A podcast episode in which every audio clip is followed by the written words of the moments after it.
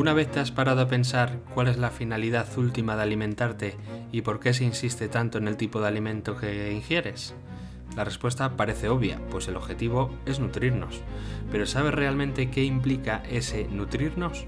En este episodio entramos en las profundidades de la nutrición biológica para comprender mejor qué papel juegan en nosotros los alimentos, la alimentación y hasta qué punto el tipo de alimentación que ingerimos nos transforma.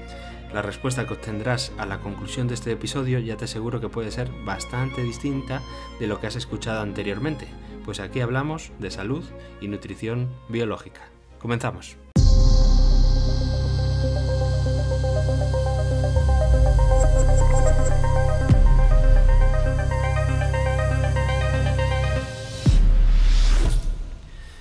Como has comprobado en el episodio anterior, gran parte de las alteraciones digestivas más frecuentes que encontramos hoy día surgen de las activaciones biológicas que se producen en nuestro organismo ante estímulos que tienen relación con tragar, digerir, asimilar o excretar algo, ya sea un alimento o una situación figurada. Te mostré cómo un aumento y una bajada de la función de nuestro tubo digestivo puede producir cambios fisiológicos determinantes para que se den todos esos síntomas de los que hablamos. Pero estos cambios no quedan solo en que nuestro estómago o intestino trabaje de más o de menos en función en la fase en la que esté. Esos procesos cambian por completo el funcionamiento de nuestro tubo digestivo y, como te decía, el ambiente interno del mismo, dando como resultado cambios incluso en el pH que indefectiblemente van a cambiar también nuestra microbiota, es decir, gran parte de todos los operarios de la cadena de producción que te contaba en el anterior episodio. Antes de continuar, si te gustó el episodio anterior y aún no te has suscrito al podcast, recuerda hacerlo. Así apoyas este proyecto y te llegará el aviso de cada una de las nuevas publicaciones. Te invito también a que dejes tus reflexiones de cada episodio en la casilla de comentarios que encontrarás en cada una de las plataformas. Así conoceré mejor tus intereses y podré crear contenido acorde a los mismos. Entra también en saludbiológica.com para aprender más sobre toda esta temática de nutrición que estamos viendo ahora y mucha más que encontrarás allí. Bueno, como te decía, nuestra microbiota juega un papel determinante dentro de toda esa cadena de producción que veíamos. Nuestras bacterias serían algo así como los especialistas que se encargan de acciones muy concretas dentro de toda la cadena de producción especialistas que sin ellos el resultado sería totalmente distinto, pues un médico especialista en neurocirugía, por ejemplo, va a conocer mucho más profundamente nuestro sistema nervioso y va a ser mucho más preciso operando un cerebro que un médico internista, que puede saber mucho de otras cosas, pero que de cirugía cerebral pues anda un poco cortito. A nadie se nos ocurriría operarnos con alguien que no fuese especialista en ese tema de la operación, ¿verdad? Pues en la microbiota ocurre lo mismo. Si por el motivo que sea no hay suficientes especialistas en descomponer un alimento, aunque de forma general podamos digerir, ese alimento en concreto va a quedar mal digerido y por tanto va a ser mucho más complicado que lo asimilemos. La clave y por tanto el beneficio está en cuantos más especialistas contemos en nuestra plantilla de trabajadores, pues mucho mejor. Como en un hospital, cuanta más diversidad de especialistas y mejor sean estos, más prestigio tendrá dicho hospital. En nuestro caso, cuanto más diversidad de bacterias tengamos, mejor nos adaptaremos al medio. La pregunta que surge ahora directamente es ¿de qué depende entonces que tengamos más o menos biodiversidad bacteriana en nuestra microbiota? Como siempre, pues hay varios factores. Uno de ellos lo lleva recorriendo desde el inicio de este podcast. Las activaciones biológicas y más concretamente los impulsos simpáticos y parasimpáticos influyen directamente en las bacterias y en su medio. Recuerda los experimentos de William Reich, que demostraron cómo las bacterias reaccionan a ambientes simpáticos y ambientes parasimpáticos. Y recuerda también que hablábamos que una activación prolongada de un estímulo simpático nos hará cambios en el terreno celular que llamábamos, siendo las condiciones del terreno las que al final van a determinar qué tipo de bacterias hay. Otro punto más que determinante, pero mucho más, respecto de qué tipo de bacterias tienes en tu microbiota, es que en tu microbiota vas a tener siempre exactamente las bacterias imprescindibles para el tipo de trabajo o función que haya que realizar. Ten siempre en cuenta que en una empresa el trabajador cumple con una tarea o una función. Si ese trabajo que estaba haciendo ya no es necesario, la empresa o prescinde del trabajador o lo emplea en otra acción. Pues aquí ocurre lo mismo. Si una bacteria se queda sin trabajo, o se recicla con un curso de especialización en otro sector, o se va a la calle. Esto del reciclaje técnicamente se llama pleomorfismo bacteriano, que ya te hablaré en otro momento con más detalle. pero básicamente en los estudios se está viendo que las bacterias pueden cambiar entre sí códigos genéticos llamados bacteriófagos, como te contaba en otro episodio, que les capacitan a realizar tareas y acciones que antes no podían hacer. Vamos, un cursillo de esos intensivo que haces para obtener nuevas capacitaciones laborales. Ahora bien, si la bacteria en vez de reciclarse se va a la calle, el mecanismo más habitual es que esa bacteria se desintegre en biones o microcimas y éstas sean utilizadas posteriormente por el cuerpo para generar nuevos tipos de bacterias, generando así los nuevos operarios para las nuevas condiciones del terreno y las nuevas condiciones del trabajo.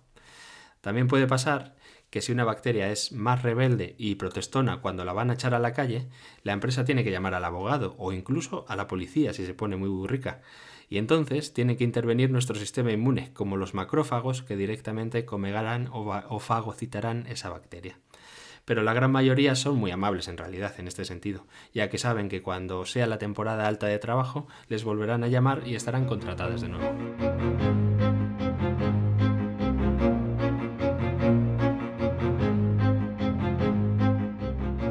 Estos factores, es decir, las activaciones simpático-parasimpático, el terreno y las funciones a realizar, son el mayor condicionamiento en tu microbiota. Si cualquiera de estos tres factores cambia, habrá un cambio importante en tu microbiota. Vale, pero ¿y en todo esto qué papel juega la nutrición y los alimentos que ingerimos? Como te mencionaba en anteriores episodios, los alimentos puedes traducirlos directamente a estímulos que recibe tanto nuestro cerebro como nuestra microbiota en función al tipo de alimento que introduzcas, vas a necesitar digerir un tipo de molécula u otro. No es la misma tarea descomponer una grasa que un azúcar o una proteína. Por tanto, tu comida va a determinar qué tipo de trabajadores vas a necesitar para digerir lo que ingieres. El trabajo grueso, como siempre, lo va a hacer el personal de bajo rango, de baja cualificación, es decir, tu jugo gástrico, la bilis de la vesícula o enzimas digestivas del páncreas o el intestino, que sin ellos la empresa no va a funcionar, pero son los que menos se le pagan porque no son los especialistas. Pero hay partes específicas del trabajo que lo van a realizar las bacterias y por tanto, en función del alimento, tendrás un tipo de especialistas u otros. Y este condicionamiento ya lo tienes desde tus mismos inicios, pues tenemos todos una alimentación de base que va en función a la familia que tenemos y el lugar donde vivimos. De hecho, biológicamente hablando, y este concepto es muy importante, nuestra alimentación lo podríamos albergar dentro de lo que llamamos entorno. Y en realidad, si lo piensas, el alimento no es otra cosa que parte del entorno en el que estamos que lo ingerimos y lo asimilamos como parte nuestra. En esa asimilación recogemos toda la información del entorno, no solo el nutriente que estamos comiendo. Para que tú tomes los nutrientes de una lechuga, en ella tiene que haber transcurrido muchísima información que también comemos el agua con el que ha sido regada, la cantidad de luz solar que ha tenido, los nutrientes del suelo donde ha estado, las condiciones climáticas del entorno donde ha sido cultivada, incluso hasta el humor del agricultor o la agricultora, y por qué no decirlo, las bacterias y los virus del mismo, que cada vez que pasaba por al lado de la lechuga interactuaba con ella. Y he aquí una clave que muchos no piensan cuando estamos hablando de nutrición, por no contemplar el plano etérico de la biología más allá de la función obvia de nutrirnos, es decir, de asimilar moléculas específicas que necesitamos, estamos también tomando información del entorno a través de ese alimento. Y esto tiene consecuencias enormes, pero enormes, no solo en cuanto a la alimentación, sino en cuanto a la energía que absorbes de esos mismos alimentos. Y es que la naturaleza es muy sabia, te va a dar exactamente los alimentos necesarios para cada terreno y cada momento del año. Es decir, que todos los alimentos que puedes encontrar y que se dan en tu entorno de forma natural en las distintas estaciones son los que te van a aportar los nutrientes exactos que necesitas en esa misma estación del año para el lugar concreto en el que te encuentras. De ahí que el consumo de alimentos de temporada y locales sean mucho más nutritivos para ti que si comieses otros que vengan de otra parte del mundo. Los otros de otra parte del mundo, si están bien cultivados, pueden tener los mismos nutrientes básicos que los que aquí puedes cultivar, pero la información que recogen unos y otros es muy distinta. Y esas ciruelas que vienen de África fuera de temporada te transmiten una información totalmente distinta que los frutos del ciruelo que tiene tu abuelo en el huerto de tu pueblo. Y de verdad que eso le da un cambio totalmente radical a ti y a tu microbiota. Permíteme que te lo explique desde el mismo inicio de tu existencia. Desde que somos células, replicándonos en el vientre de mamá, recibimos estos estímulos en forma de alimentación y todas nuestras células responden ante esos estímulos. Cuando mamá comía eso que le encantaba comer, recibíamos, además de las moléculas asociadas al alimento en cuestión, una dosis de endorfinas que interpretábamos como que mamá estaba contenta y todo nuestro entorno emanaba felicidad. Ponte por un momento en el papel de ti en la barriga de mamá recibiendo esa información. Cierra los ojos, coja aire. Siéntalo. ¿Cómo te imaginas que era? A gustito, ¿verdad? Bien, este simple hecho de la nutrición repetido durante toda tu evolución en el vientre de mamá comienza a construir un puente entre el estímulo del alimento, las emociones que empiezas a sentir como ser individual y la información que vas captando de tu entorno. Posteriormente, cuando ya naciste, esto siguió fortaleciéndose cada vez que tus papás te alimentaban, de forma mucho más acentuada si recibiste leche materna, pues el vínculo y la información que se traspasa en esos momentos del amamantar la cría es mucho más intenso.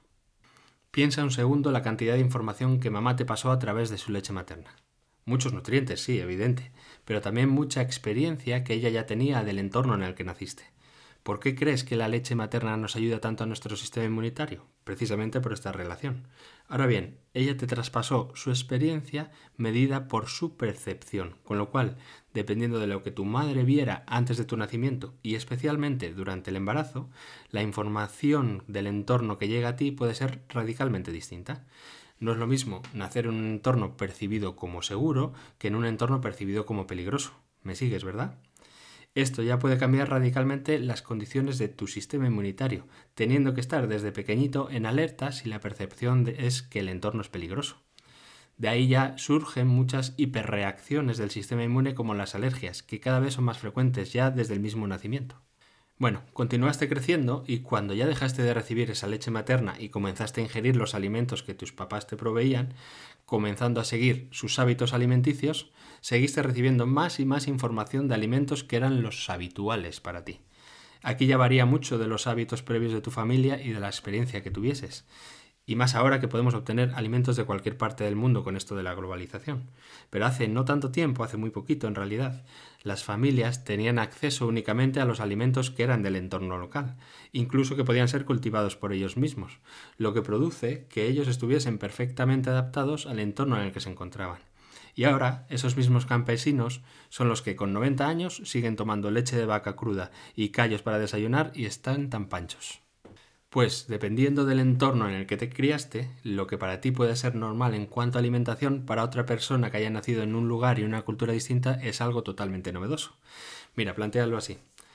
Una persona que haya nacido cercano al Ecuador tiene una composición corporal totalmente distinta a la que puede tener alguien que haya nacido en climas mucho más fríos. Y aquí no estoy hablando solo del factor clima como tal, que como veremos en otro episodio tiene una importancia total, sino de las costumbres nutricionales del lugar. De forma general, quienes viven en culturas de climas más fríos tienen una forma de alimentación tradicional, podemos decir, más basada en grasas, en guisos y en todas esas comidas que podemos decir que son más pesadas.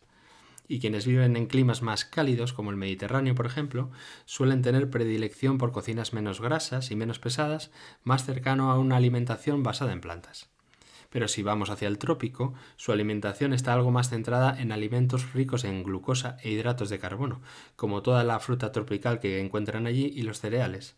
Siempre hay excepciones, pero vamos, la tendencia es bastante clara y esto tiene todo su sentido biológico.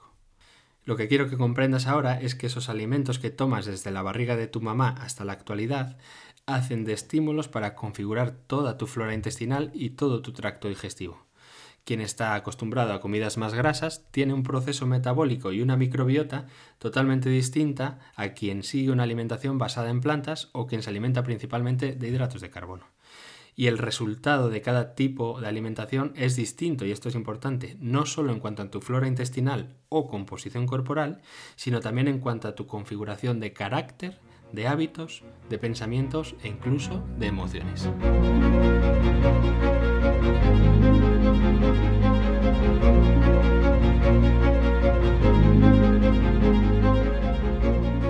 Si has comprendido lo que recién te he compartido, podrás entender que, dependiendo del lugar geográfico en el que estés, es decir, del entorno, necesitarás unos nutrientes u otros, que insisto, si te encargas de tomarlo de forma natural directamente en la misma zona, la naturaleza ya te lo va a aportar. Además de esos nutrientes, la naturaleza también te va a aportar las condiciones específicas para que metabolices mejor esos ingredientes.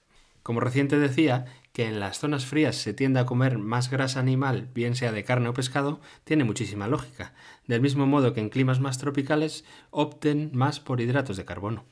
Para comprender bien este punto te tengo que contar brevemente la diferencia entre ambos tipos de alimento. Tanto las grasas como los hidratos de carbono son fuentes de energía para nuestro organismo.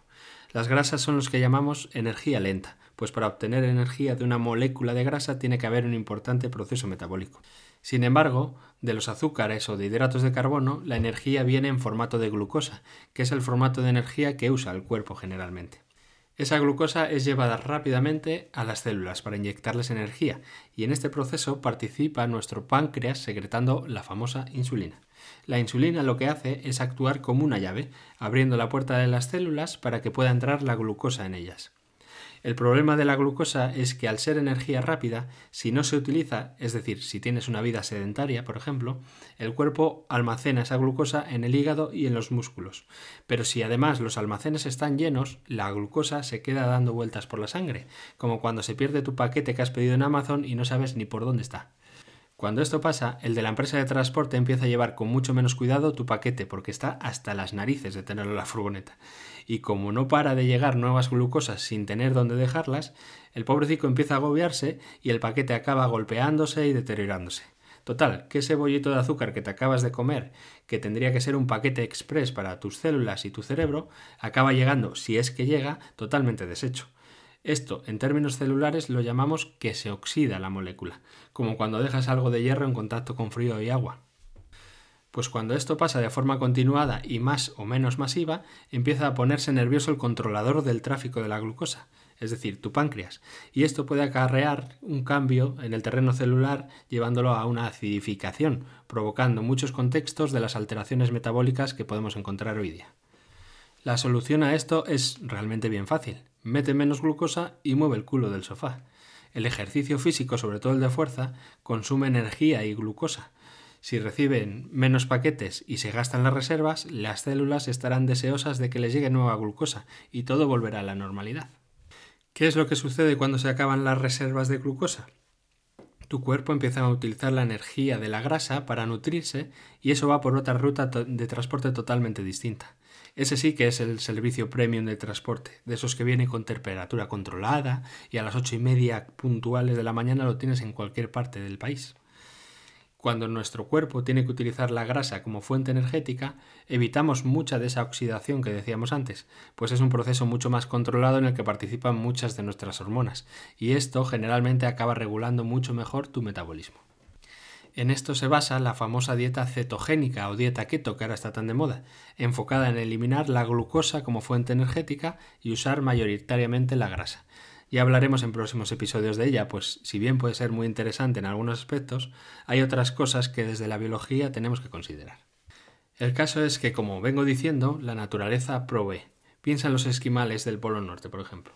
Su alimentación es principalmente de grasa animal y nada de glucosa, puesto que si obtienes los nutrientes que te da la zona, allí o cazas o pescas o no tienes mucho más, porque todo lo demás está congelado. Pero casualmente la grasa animal es el alimento perfecto para esa zona, pues como puedes imaginar, con el frío que hace, mucha parte del año te la pasas hibernando dentro de una casa y poca vida exterior puedes hacer. En ese contexto, si los esquimales comiesen mucho hidrato de carbono, como los cereales por ejemplo, esa glucosa se acumularía y se oxidaría con frecuencia, alterando su metabolismo.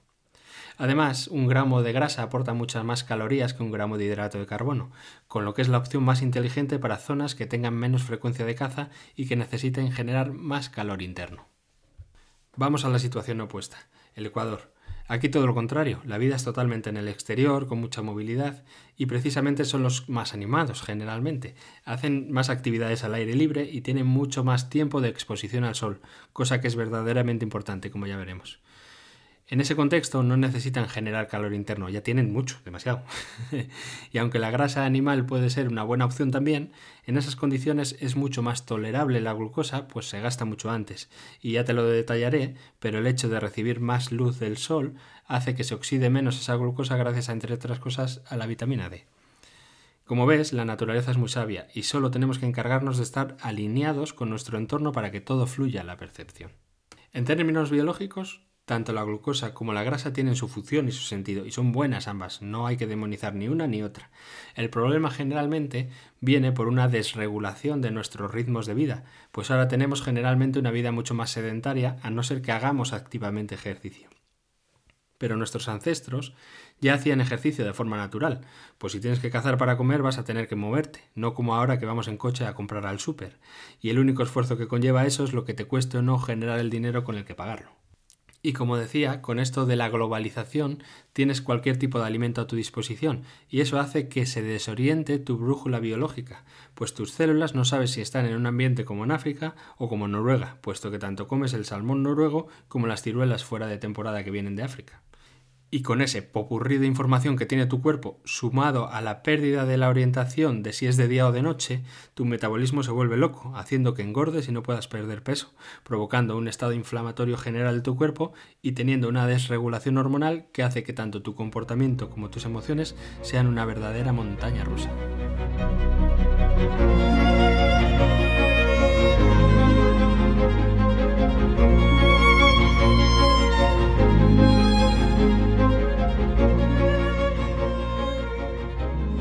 Cuando comprendes que con el alimento que comes estás ingiriendo la información de tu entorno y no solo los nutrientes, te planteas seriamente qué comes y de dónde vienen esos alimentos. Quienes tenemos el privilegio, el privilegio de verdad, de elegir cada día qué comer, tenemos en nuestras manos decidir qué tipo de cuerpo, de metabolismo y de forma de vivir queremos. Pero como todo, el ser humano, este privilegio, una vez más, lo hemos transformado en un problema, creando un verdadero popurrí de información por el simplemente hecho de no fijarnos en nuestro entorno y centrarnos únicamente en lo que dicen los ultimísimos estudios científicos. Y es que se han creado verdaderos bioterroristas, bioterroristas con esto de la alimentación, que en nombre de su religión de turno, es decir, de la dieta de turno, crean un fanatismo ideológico brutal. Y en realidad es muy sencillo. ¿Quieres vivir en armonía y en equilibrio natural con tu entorno? Céntrate en alimentarte de tu entorno. ¿Cómo? Te doy las siguientes claves que si las llevas a cabo verás como tus digestiones se normalizan, obtienes mucha más energía y estás mucho más nutrido o nutrida. Mira, podemos catalogar lo que comemos en alimentos reales, alimentos procesados y alimentos ultraprocesados. Céntrate en que tu alimentación esté basada en alimentos reales en su gran mayoría, y si lo necesitas, utilices algún procesado en un porcentaje mucho menor. Y olvídate por completo de los ultraprocesados, pues son esos tan elaborados por el hombre que tienen cientos y cientos de aditivos y conservantes. Y entre tú y yo, si algo tiene que llevar muchos conservantes artificiales, créeme que no te va a hacer bien al organismo, pues tendría muy pocos nutrientes aprovechables. Vale, y ahora me dirás, ¿y qué son alimentos reales? Lo más sencillo del mundo, mira, atento. Los que tienen un único ingrediente. ¿Cómo? Sí, los que tienen un único ingrediente, no te compliques. ¿Cuántos ingredientes tiene una naranja? Uno, la naranja. ¿Cuántos ingredientes tiene una col? Uno, la col. ¿Cuántos ingredientes tiene un filete de carne o de pescado? Uno, la carne o el pescado en sí. ¿Ves? ¿Cuántos ingredientes tiene el pan? Más de uno, ¿verdad? Eso ya sería un alimento procesado. ¿Y cuántos ingredientes y aditivos tiene la lasaña congelada o la tortilla de patatas precocinada que compras en el Mercadona? Ultraprocesado. Vale, ¿y las conservas? Si son conservas naturales de un ingrediente como las de pescado o de varias verduras, por ejemplo, y se conservan en aceite de oliva de calidad, perfecto. Si llevan más conservantes añadidos, ultraprocesado. Vale, creo que esta parte la has cogido, ¿verdad? Siguiente tip. Siempre de cercanía, de temporada y a ser posible ecológico. ¿Qué implica cercanía? Además de la limitación en kilómetros de distancia, aquellos productos que provengan de un clima y una localización similar a donde tú estás. Por ejemplo, si vives en el norte de España, cualquier alimento real, que ahora ya sabes lo que es, que provenga de esa misma latitud de la península o en parte de Francia, sería el ideal. Lo mismo si estás en el sur. Ahora, si se vive en el norte y traes alimentos del sur de la península, bueno, ni tan mal. Eh, eso va a ser mejor que cogerlos de Perú o de África para traerlos aquí a España, por ejemplo. Pero las condiciones de sol y de clima ya son muy distintas entre esas dos zonas de la península. Y la información, por tanto, va a ser radicalmente distinta a la que recibimos a través de ese alimento. También es cierto que en estos 50 años aproximadamente han cambiado mucho muchos de nuestros puntos del planeta y si ha habido además mucha agricultura en la zona, puede haberse cambiado por completo el tipo de producción de alimentos que se hacían en ese lugar. pero aunque ahora siempre lentejas donde antes era un campo de frutales naturales, esas lentejas de la zona ya van a captar la información del suelo y el ambiente y te van a aportar mucha más información que el saco de lentejas que compras online y te viene de otra zona totalmente distinta. Si esto ocurre en tu zona, si ha cambiado tanto el entorno o no tienes idea qué alimentos son los naturales de allí, no tienes nada más que enterarte de las comidas típicas de allí. Así vas a conocer los principales alimentos que se vienen consumiendo desde décadas en esa zona. De temporada creo que ya no tengo que explicarte por qué, ¿verdad? y lo de ecológico por el simplemente hecho de ahorrar trabajo en nuestro organismo. Si son realmente ecológicos, cuidado, que sean realmente ecológicos, van a estar posiblemente mucho más libres de tóxicos que nuestro organismo, en caso de que haya muchos, tienen que desechar y que por tanto consumir energía para eliminar esos tóxicos. Entonces facilitémosle la vida al organismo, tomemos alimentos lo menos contaminados posibles. Vale, y a partir de aquí, ¿qué tipo de alimentos te convienen más a ti específicamente? ¿Más grasa, más hidratos? ¿Qué combinación? Para esta respuesta, lo que necesito saber es lo más importante de todo, mucho más que todo esto que te he contado. ¿Para qué? ¿Qué objetivo o qué quieres lograr? No es lo mismo una alimentación para un deportista que para un ingeniero informático. Para el primero va a haber unas condiciones de una alta demanda energética y por tanto esa persona va a metabolizar mucho mejor, por ejemplo, la glucosa de los hidratos de carbono, así como también le pueden venir muy bien las grasas, las dos cosas. Para el ingeniero informático que está encerrado en el despacho con el ordenador, es posible que una dieta rica en hidratos de carbono, si después no se encarga de compensar con actividad al aire libre, sea un factor que quizá pueda inflamar más su cuerpo y cambiar su terreno, especialmente si esa glucosa viene de hidratos refinados que se llaman, como cualquier arroz blanco que no sea integral, azúcares refinados o dulces que puedas comer.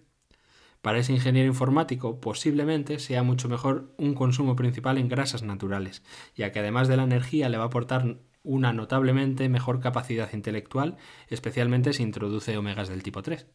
Pero no te compliques, de verdad, revisa tu entorno. Si estás en un clima con mucho más sol y temperatura y vida al aire libre, tienes más libertad, por decirlo así, de consumir hidratos, vas a metabolizarlos mejor. Si el clima es más cerrado, con menos sol o con frío, controla los hidratos que metes y ve una alimentación con más grasa o más basada en plantas. O, en su defecto, haz mucha actividad física en el exterior y puedes comer entonces más hidratos. Y si como en España tienes un poco de todo, entonces céntrate en qué objetivo quieres conseguir y con pautas básicas que te puedo dar si me consultas, puedes generar tú mismo tu alimentación biológica eficaz.